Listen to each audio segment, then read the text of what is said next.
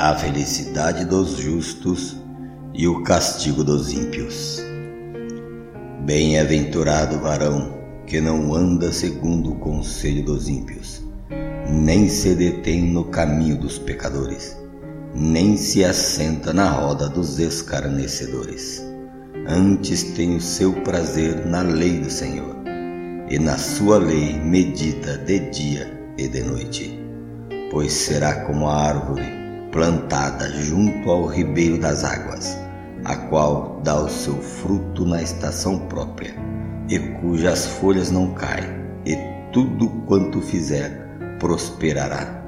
Não são assim os ímpios, mas são como a moinha que o vento espalha, pelo que os ímpios não subsistirão no juízo, nem os pecadores na congregação dos justos porque o Senhor conhece o caminho dos justos, mas o caminho dos ímpios perecerá.